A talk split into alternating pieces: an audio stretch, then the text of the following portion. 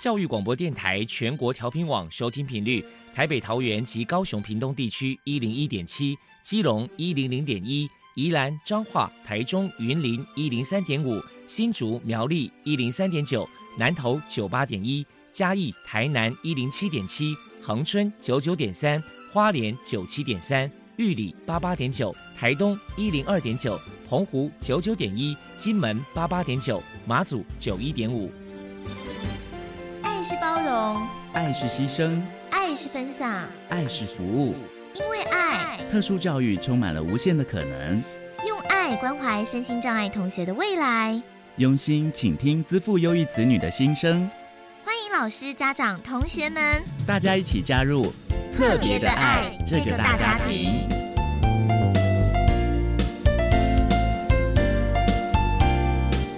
本节目由教育部学生事务及特殊教育司指导，国立教育广播电台监制，欢迎收听。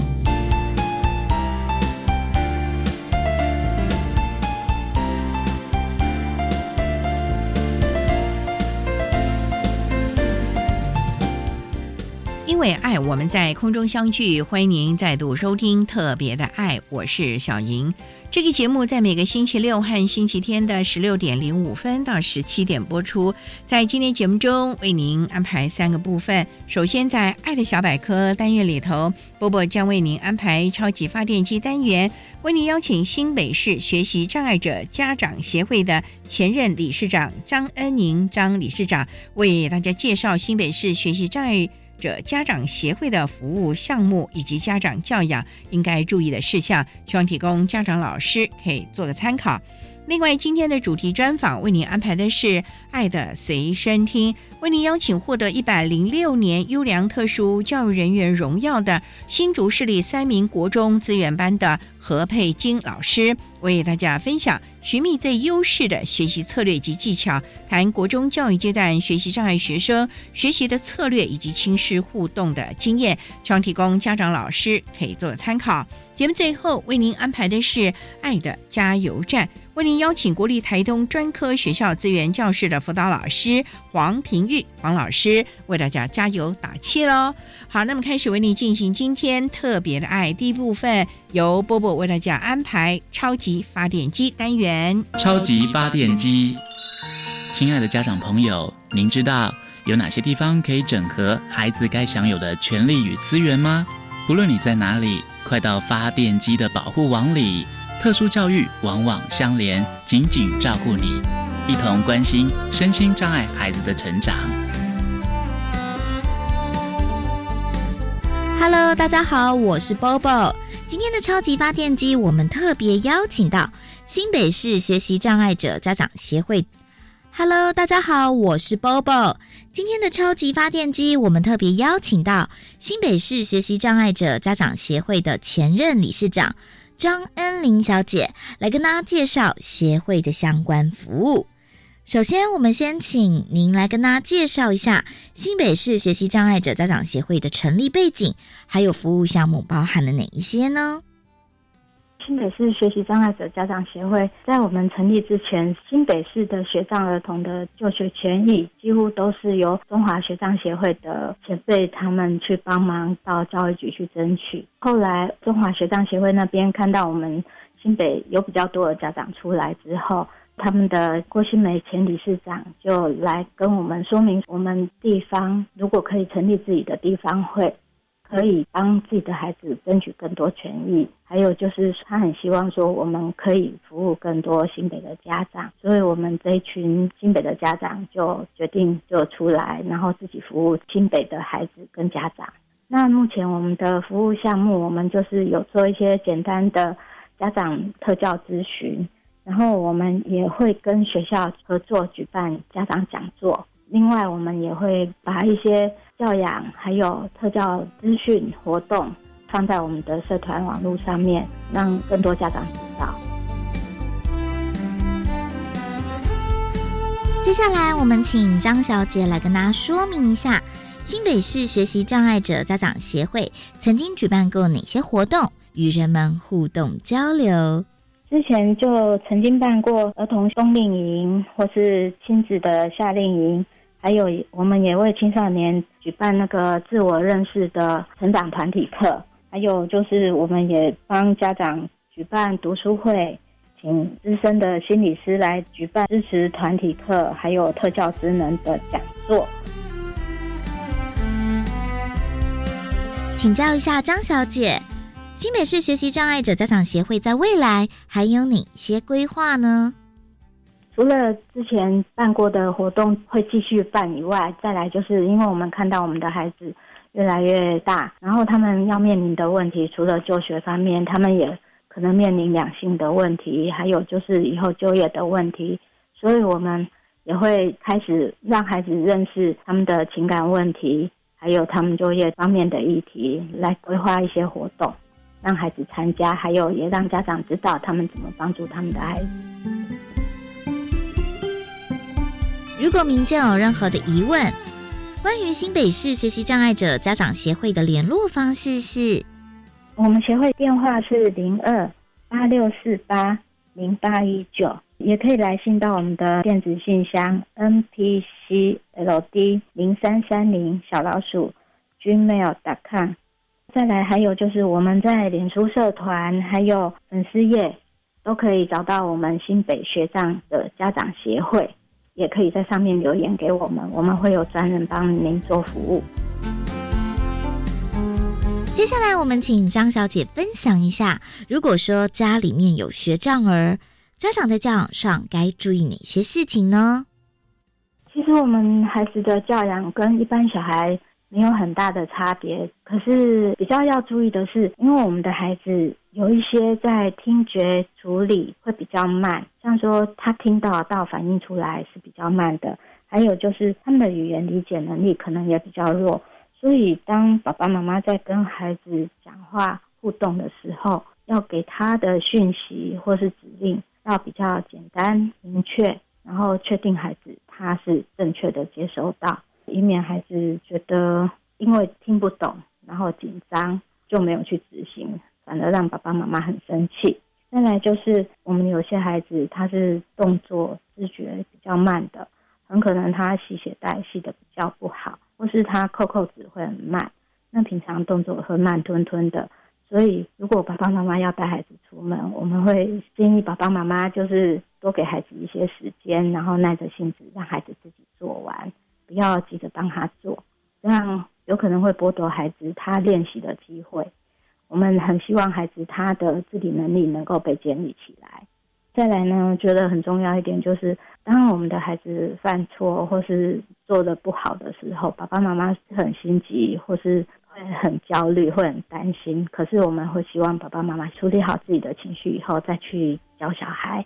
除了让孩子可以好好的知道。爸爸妈妈要传达的是什么？再来就是也让孩子学到爸爸妈妈的情绪管理是怎么样的方式，他们可以好好学到一个对的情绪发泄的方式。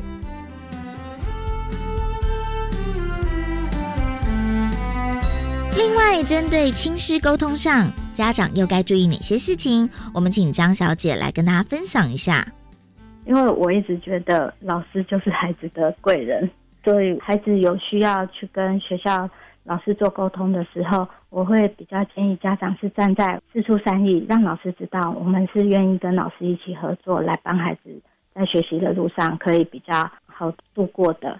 然后，另外，如果真的家长在跟老师沟通上面有问题的时候，希望说家长可以去寻求其他老师的协助，或是一些专业人士的协助，来帮忙跟老师做沟通。避免把家长跟老师的关系打坏了。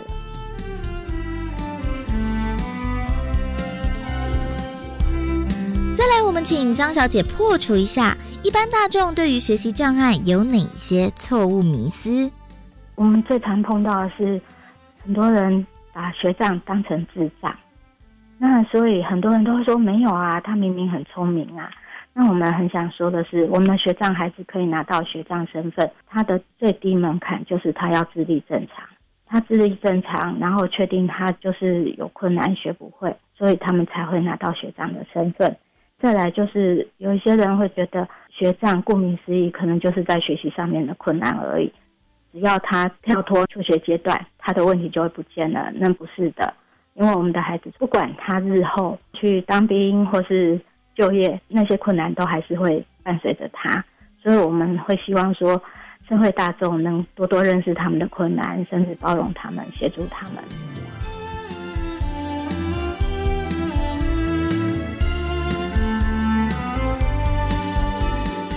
最后，您这边还有什么样的话想要传达的呢？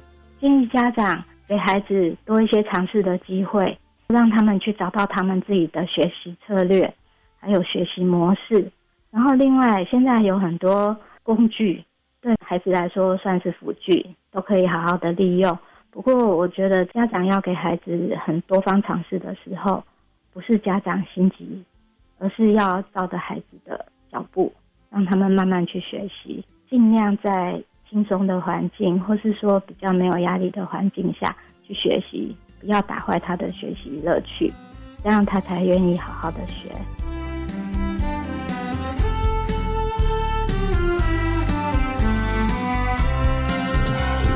非常谢谢新北市学习障碍者家长协会的前任理事长张恩玲小姐接受我们的访问。现在我们就把节目现场交还给主持人小莹。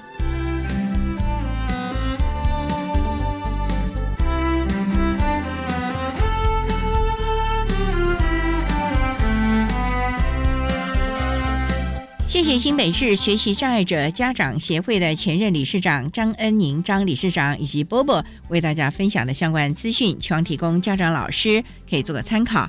您现在所收听的节目是国立教育广播电台特别的爱，这个节目在每个星期六还有星期天的十六点零五分到十七点播出。接下来为您进行今天的主题专访。今天的主题专访为您安排的是《爱的随身听》，为您邀请获得一百零六年优良特殊教育人员荣耀的新竹市立三名国中资源班的何佩金老师，为大家分享寻觅最优势的学习策略及技巧，谈国中教育阶段学习障碍学生学习的策略以及亲师互动的经验，希望提供家长老师可以做个参考喽。好，那么开始为您进行今天特别爱的主题专访。爱的随身听。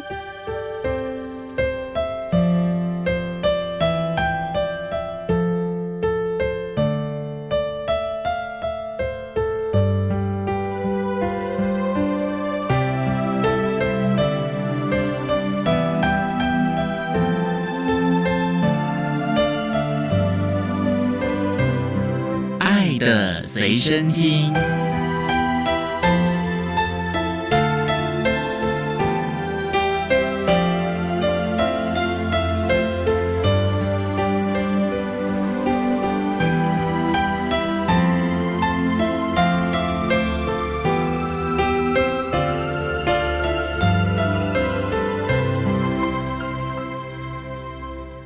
今天节目中，为大家邀请到的是获得一百零六年优良特殊教育人员荣耀的新竹市立三名国中资源班的老师何佩金何老师。老师您好，您好，各位听众大家好。今天啊，特别邀请老师为大家来分享寻觅最优势的学习策略以及技巧，谈国中教育阶段学习障碍学生的教学策略以及亲师互动的相关经验。那首先啊，想请教何老师，从事教育工作大概多久啦？二十多年，哇，当初就是学特殊教育吗？是。二十多年前，特殊教育其实还没有那么的彰显，怎么就会想要主修特殊教育了呢？这个话说，因为是我父亲的一位好友，他就在国立台中启聪学校服务，所以我从小就接触听障的学生，看过手语教学，看过他们的实际上的互动情况，所以因此也跟特教结缘。所以在当初报考的时候，就把特教放入您的选择的。家人赞同吗？不管是爸爸或妈妈都非常的赞同，可能也是受到我父亲的这个好友的影响，所以一直鼓励我可以从事特殊教育。不过特殊教育还蛮多元的嘞。您毕业之后就直接到我们新竹的三民国中任教吗？不是哎，我从彰化特殊教育系毕业之后。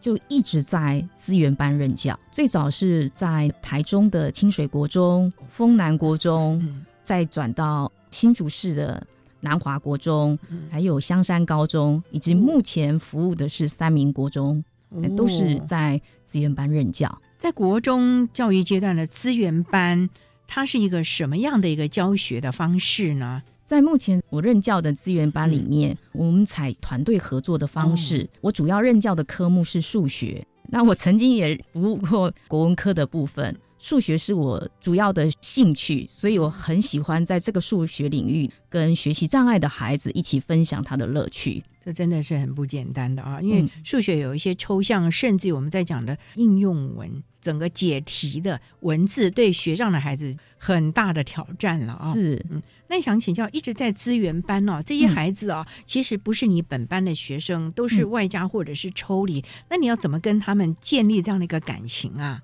这可以从很多的部分去建立感情，因为从一开始，我们会在国小跟他们的资源班老师、导师先透过转衔会议去收集孩子相关的资料，再来在开学前我们会有新生训练，在新生训练里面，我们也会跟孩子接触。有设计一些特教的闯关活动，让他们认识特殊教育，所以其实还蛮多元的转型。你们做的非常的扎实咯。是，那进来学校之后，他在原班，你们有帮忙做一些同学的辅导，或者是任课教师？因为我们知道，在国中教育阶段，他已经是科任制了嘛。嗯嗯，你们有在这个部分协助孩子吗？有，通常在开学前就会先跟导师们做一个新生的说明，再来就是视孩子的需求状况，我们可能会到班级做入班宣导。所以入班宣导这个部分有经过家长和孩子同意吧？是我们都会先征询家长跟孩子的同意。不过那我也很好奇了，因为在孩子到资源教室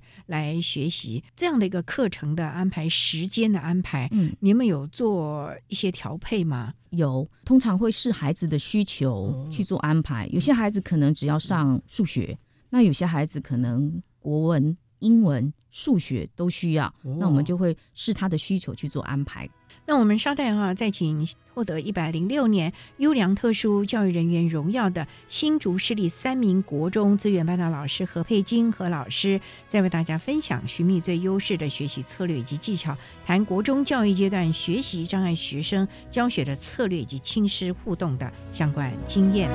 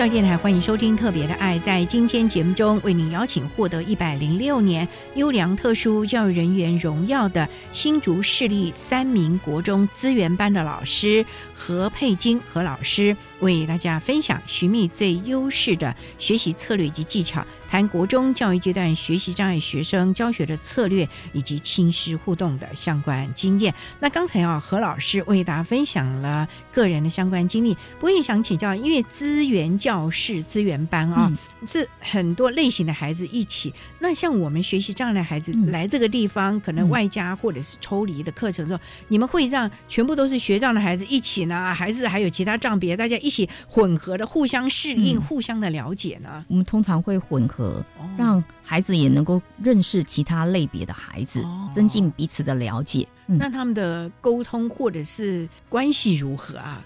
一开始都有一个磨合期，所以孩子可能也彼此都在试探。嗯，那老师当然要借由各种教学的设计方式，让他们能够认识。比如说，我们的上课方式里面就会用游戏式的方式，让他们去认识彼此。透过游戏，也让他们能够了解对方的优点是什么，相对的可能也有一些缺点，能够互相包容、互相去接纳。不过，就像您讲的，障碍类别不同，那你的教学的方法策略。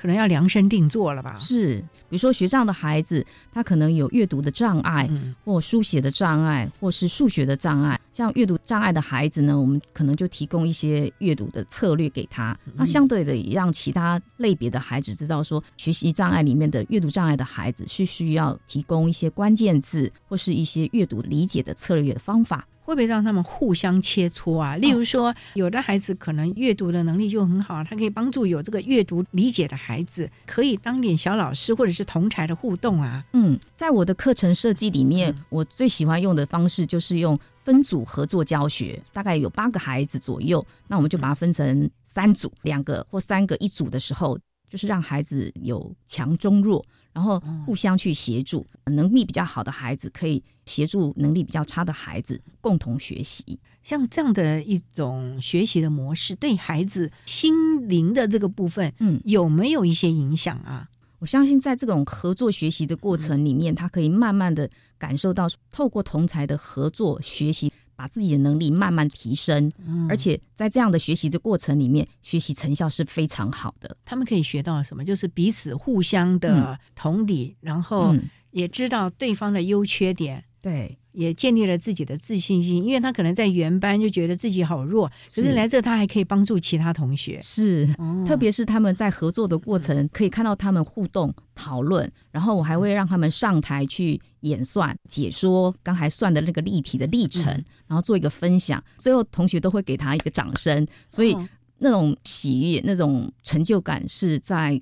原班里面可能比较少能够获得的，嗯，所以你们最重要是除了让他们获得一些学科必须有的知识之外，其实也是建立他们的自信心，嗯，还有同才的互动咯，是。所以在这个部分呢，我们在国中教育阶段啊，因为又是分科，而且孩子已经到了青春期了，这时候同台的互动，其实对这些孩子是非常非常的重要的啊。好，那我们稍待啊，再请获得一百零六年优良特殊教育人员荣耀的新竹市立三名国中资源班的老师何佩金何老师，再为大家分享寻觅最优势的学习策略以及技巧，谈国中教育阶段学习障碍学生教学的策略以及亲师。互动的相关经验。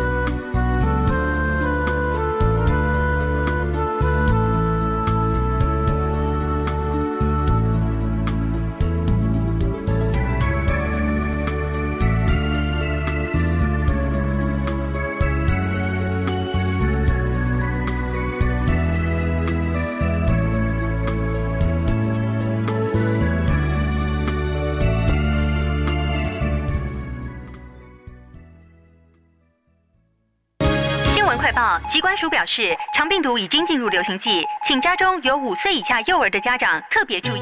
老公，你听到没？新闻说哦，说特别是家中有感染肠病毒的幼儿，出现嗜睡、手脚无力、持续呕吐、抽搐等重症前兆病征，要迅速送医治疗。哎，那你刚刚回来有没有先洗手？如果没有，我可是不准你抱 baby 哦。是，老婆大人。预防肠病毒，赢在勤洗手。以上广告由疾病管制署提供。哎，你又喝手摇杯当午餐哦，很不健康哎。反正热量跟一顿饭差不多啊。含糖饮料只有热量，没有营养素，而且饮料里的糖吃多了，不只会让人变胖、长青春痘，还会影响身体健康哦。什么这么严重？你怎么知道的？因为教育部学校卫生资讯网的减少摄取含糖饮料教学手册。有教我们减少糖瘾，健康没烦恼。以上广告由教育部提供。大家好，我们是八三幺。你知道说九一九就能捐发票吗？结账时告诉店员爱心码九一九就能捐出电子发票。八三幺和创世基金会邀请您一起顺口做爱心。九一九救一救植物人，爱心专线零二二八三五七七零零。零二二八三五七七零零。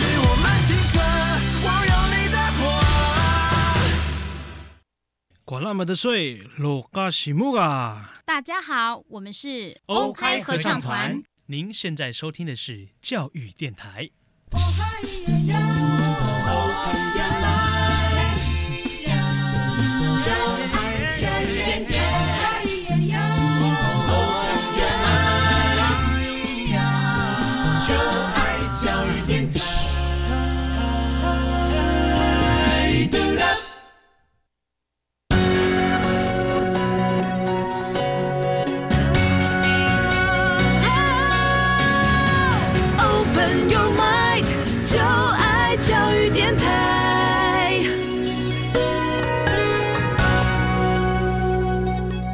教育电台欢迎收听《特别的爱》这个节目，是在每个星期六和星期天的十六点零五分到十七点播出。在今天节目中，为您邀请获得一百零六年优良特殊教育人员荣耀的新竹市立三名国中资源班的老师何佩金何老师，为大家分享。寻觅最优势的学习策略及技巧，谈国中教育阶段学习障碍学生教学的策略以及亲师互动的相关经验。那刚才在节目的第一部分，何老师为大家简单的分享了相关的资讯。那老师可不可以以您实际教学的经验为大家分享，你要怎么来教导我们这些学习障碍的孩子呢？您说您是教数学，嗯，这个数学很难呢。我首先先分享一下我每节课的一个教学活动设计。那我是分成三个部分，第一个部分呢是准备活动，主要是复习上一节课的重点。那我主要的方式呢是透过提问的方式配合增强策略。第一个是用游戏的方式，之前我是用萝卜蹲的方式，萝卜蹲，萝卜蹲，小明蹲完换小英蹲，就是让孩子可以透过游戏的方式去认识对方。同时又可以透过游戏的方式来回答我的问题，所以他们是指明对方回答。活动的题目呢是由我来设计，题目的设计主要都是根据上一节课上课的重点，让他们做一个游戏式的回答。孩子的程度不同，哎，那你问这个问题，万一他答不出来，不是很没自信心啦？是，所以我都会先确定是哪一位学生回答，然后再提供适合他的问题。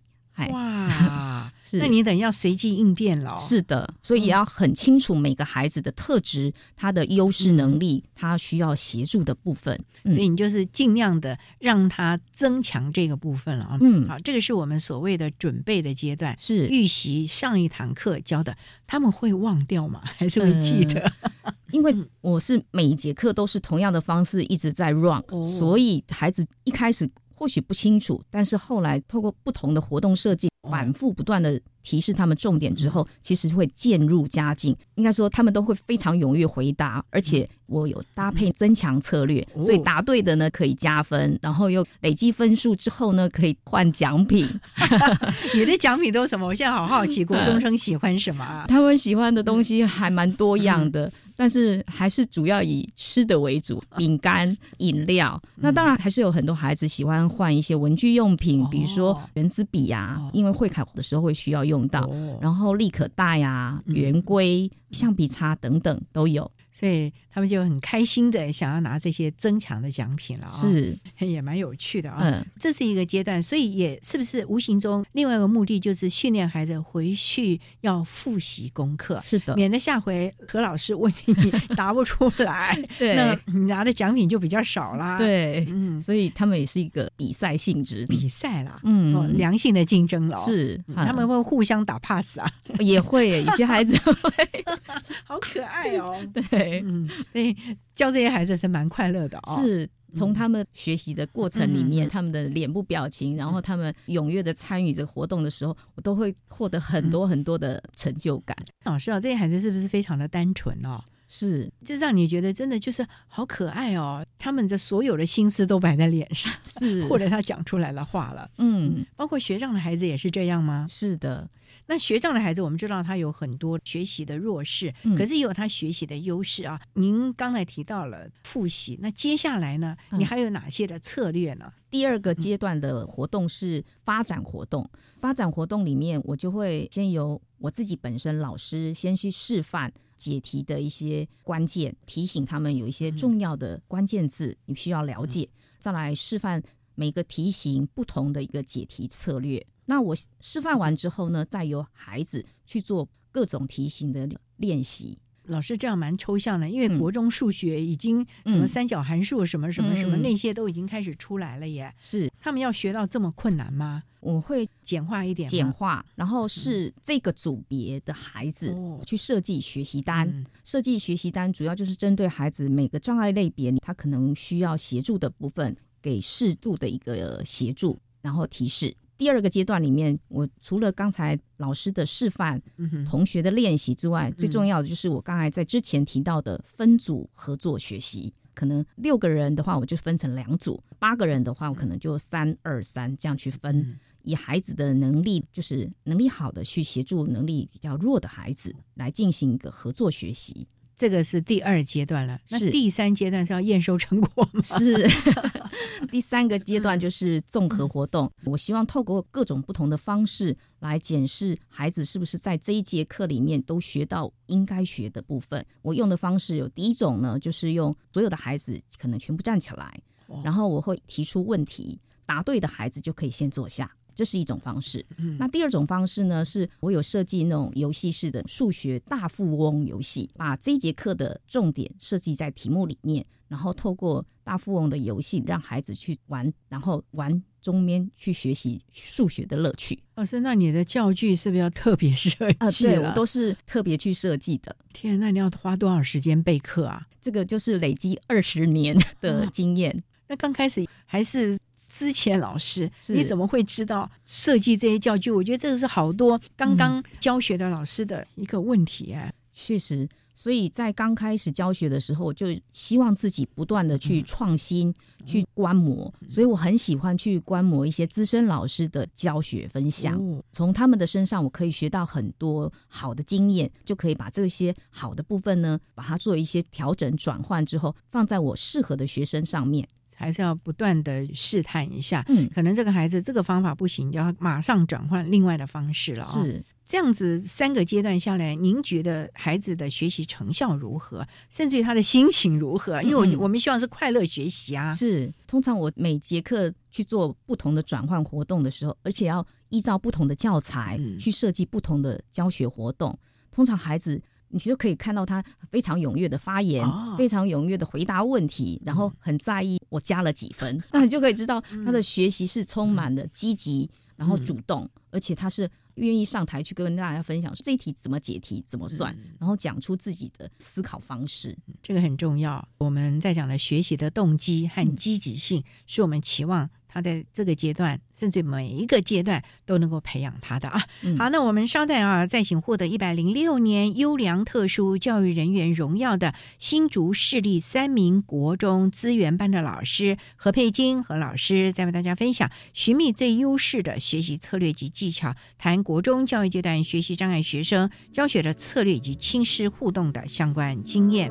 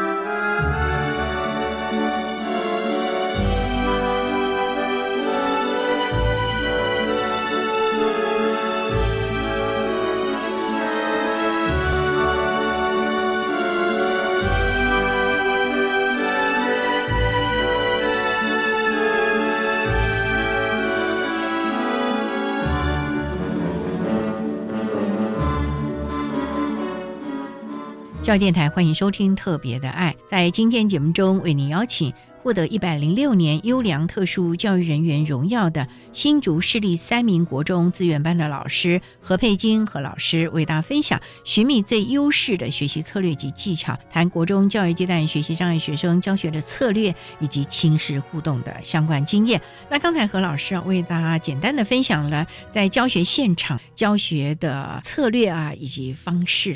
那老师能不能以个案跟他来分享这些孩子在您的这些第一段、第二段、第三段孩子们的学习心得、心情，还有收获呢？好，我大概分成三个部分来做介绍，因为孩子会有不同的学习的风格。那我举三个个案，因为他们是分自于不同的学习风格，那我提供了不同的学习策略。嗯，那首先第一个个案是小轩，小轩这个孩子呢是比较内向，然后木讷。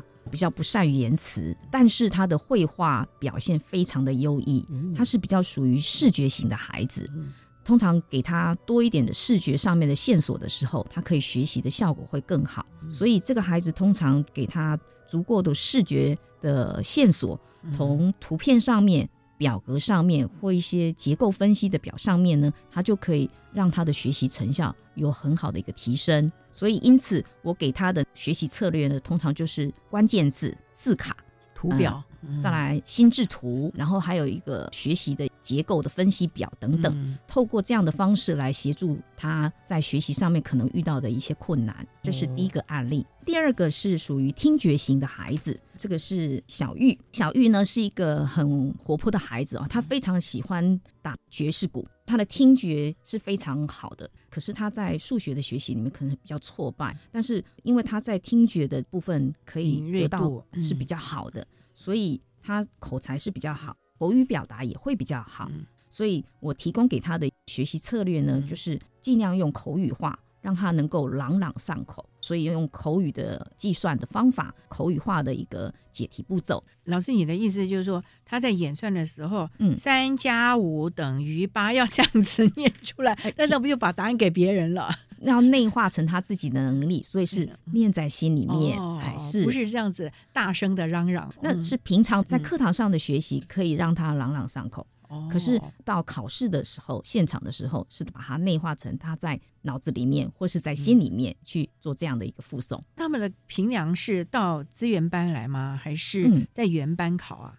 呃，我们分成两个部分，嗯有在原班考的部分，哦那也有在我们资源班应考的部分。所以你们要嗯简化它的内容了啊、是题型了对等等的啊。嗯好，这个是一个以听觉比较优势的一个孩子啊，嗯这样的一个方法，我就很好奇，就是数学怎么样用听的方式来学习呢？嗯嗯你放录音带给他吗？除了您刚才有讲什么关键字啊，让他自己念出来。好，主要就是老师会多给他一些听觉上面的线索，嗯，比如说在这个题目里面跟几何图形有关，那我们就透过图形里面可能会出现的三角形，比如说正三角形应该三边一样长，三个角都是几度呢？那从三角形的内角和是一百八十度，那因为正三角形三个角都是一样的，所以我们用一百八十度去平均除以三，就会是六十度。利用这样口诀的方式，让他知道正三角形三边一样长，三个内角一样大，都是六十度，所以他就能够记了。我们这叫口诀吧？是不是给口诀？哦，那越来越难怎么办嘞？所以我们都会去试题目做设计。哇，所以这个对老师的教学备课也是非常的重要了。嗯，好，这个是我们有视觉的，有听觉的。嗯，那还有一些阅读理解 不是那么行的，怎么办呢？通常就是属于阅读障碍的孩子，这个部分我们会特别用的方式，比如说他可以用手去指着题目，然后去找出关键字。在题目里面呢，我会训练孩子，你要先把题目看完之后呢，去找出他的问题，切割。那前面的部分呢，就是重要线索。所以把题目看完之后，就可以主要分成两个部分：题目的问题所在。跟第二个部分是它的主要提供的线索，例如老师有没有题型可以示范一下？因为我就知道很多阅读理解孩子何者为非，他就搞不清楚了，嗯，或者是五个苹果三个橘子，他可能就搞不清楚了呀。是您刚才所举的这个篮子里面有五个苹果。三颗橘子，请问总共有几颗水果？那我们就会把前面的部分划分为重要的线索。这个篮子里面有五颗苹果，三颗橘子。最后一句话通常就是它的问题所在。这个篮子里面总共有几颗水果？或者是请问苹果比橘子多几个？啊，是。就故意用这种的方式导引他对于这个题目的理解啊等等，要不断的去训练他是。看题、解题、读题的技巧了。甚至我们还会利用图片，就是刚才提到的五颗苹果、三颗橘子，用实物。用图片的方式让它具象化，让孩子能够实际上去感受到需要计算的是哪一个部分。所以这个部分也是非常重要的一些教学的策略了啊，提供我们相关的老师可以做个参考了。好，那我们商代要再请获得一百零六年优良特殊教育人员荣耀的新竹市立三名国中资源班的老师何佩金和老师，再为大家分享寻觅最优势的学习策略及技巧，谈国中教育阶段学习障碍学生教学的策。策略以及亲师互动的相关经验。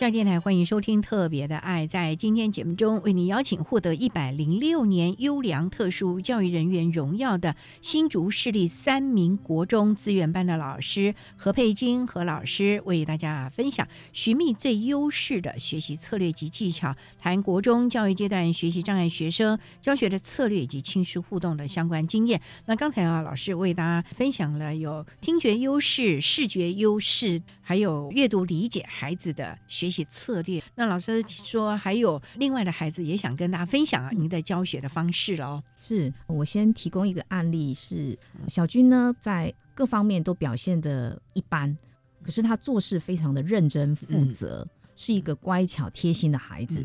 但是他回家后呢，常常会让妈妈很头痛的是，他的时间管理做的不是很好，常常重要的事没做，然后做一堆妈妈觉得非常一般的事情。所以我们就从四个部分来说明我们如何做亲师的沟通哈。首先，第一个部分是我们在期初、期末都会召开 IEP 会议，讨论孩子的优势能力，这个学期要学习的重点目标应该放在哪里，以及未来要改进的部分。再来也会讨论到这个孩子有没有什么特殊需求。因此，小军的妈妈就特别跟我提出，这个孩子回家之后，通常时间管理做的不好，该做的事没做，所以呢，我们就特地为他。啊，量身定做一个时刻表，是的，要他照表操课吗？是的，嗨，我设计了一个小册子，搭配了联络簿，让孩子能每天去检视他是不是有按照时刻表上面他该做的事项去完成，然后由妈妈来做监督签名。隔天呢，会配合着联络簿跟那个册子，让我检视。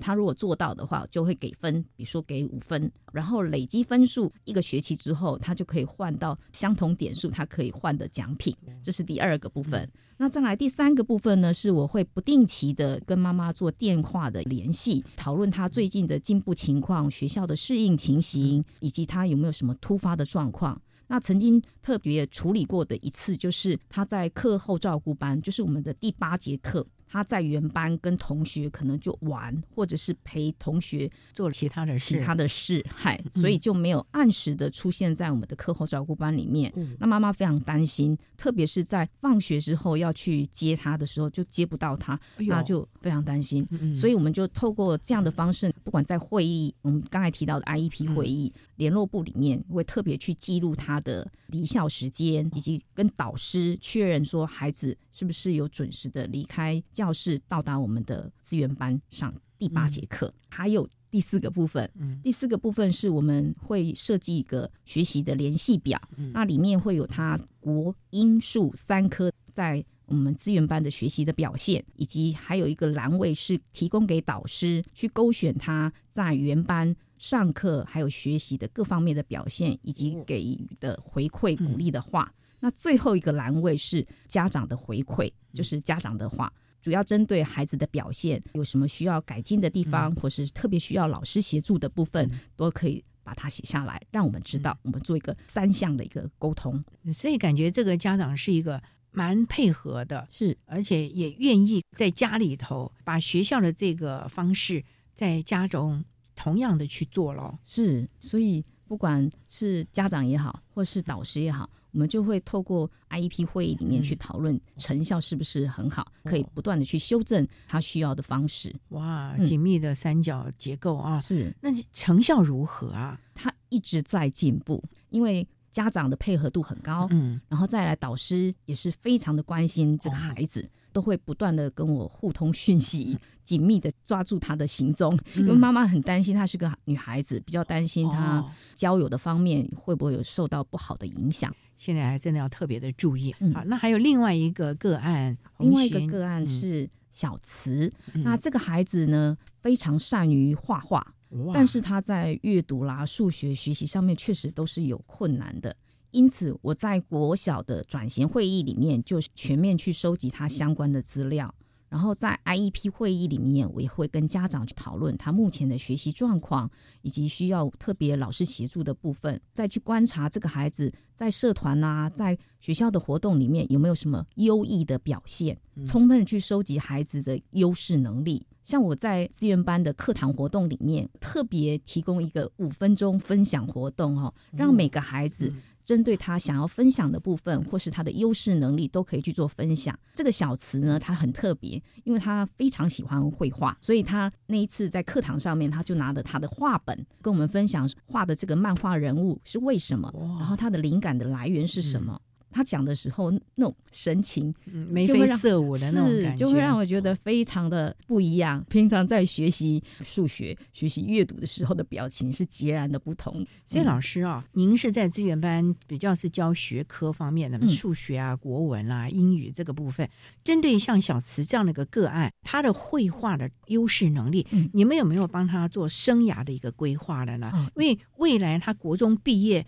这个是一个非常棒的能力耶。是，所以在国中阶段，我会争取很多次让他去参加美术比赛的机会。他每次都获奖，不管是佳作也好，第三名也好，每次他画出来作品都会让我们觉得赏心悦目，真的很棒的一个孩子。而且我们还特别让他在会考结束后比较轻松，提供一个可以展现他能力的机会哦，让我们资源班教室的外墙让他去彩绘。哇！那他画出那幅图《爱丽丝梦游仙境》的图，真是惊为天人呐！哇，他画的非常好，而且很生动。我们还让他留下他的笔名、签名，哎，这个可以留作对母校的一个纪念回馈了啊！是，其实老师这么多年的教下来，会觉得孩子们国中这个教育阶段是非常重要的了，因为这个孩子一方面。可能在青春期，在方面往高中这个阶段发展的时候，可能就是双向道了。嗯哼，所以我们是不断的跟导师、跟家长不断的讨论这个孩子未来的生涯规划，因为他有这样的优势，很适合往绘画、美术这个部分发展。所以也借由他在各项比赛的优异表现，我们更坚定他的自信心。所以就后来鼓励他往广告设计科去发展。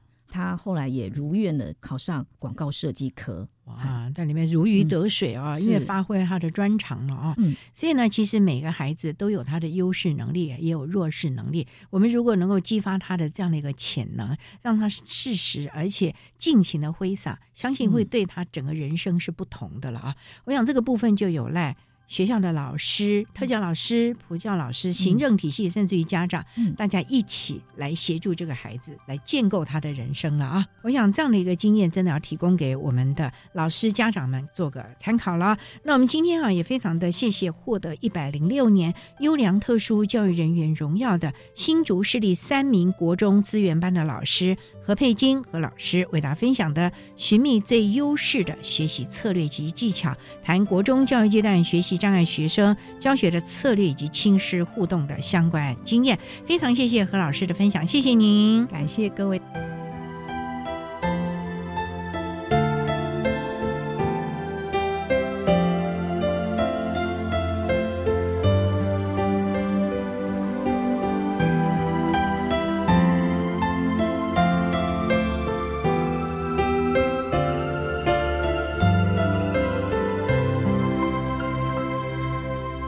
获得一百零六年优良特殊教育人员荣耀的新竹市立三名国中资源班的何佩金老师，为大家分享了教学策略以及亲师互动的经验，希望提供家长老师可以做参考了。您现在所收听的节目是国立教育广播电台特别的爱节目，最后为您安排的是爱的加油站，为您邀请国立台东专科学校资源教室的黄庭玉辅导老师为大家加油打气喽。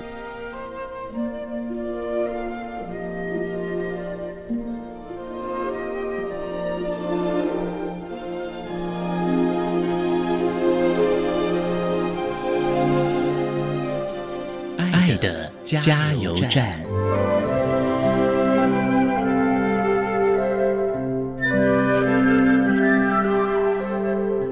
各位听众，大家好，我是国立台东专科学校资源教室的辅导老师黄庭玉。在这边针对教师跟家长有几点呼吁：学习障碍是一种隐形的障碍，或许学生的学习成就跟表现会让老师们觉得很挫折，但是对这些学障的学生又何尝不是如此呢？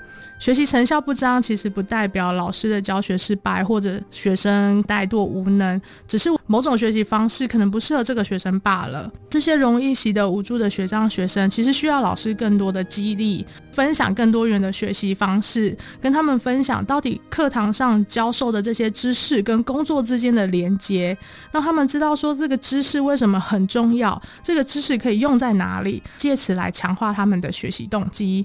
请让我们一起努力来。帮助这些学生，可以从师长的身上去学习坚毅跟弹性，来找到不同的学习策略，使他们不只学到专业的知识，也能够逐渐培养出自主学习的能力。谢谢大家。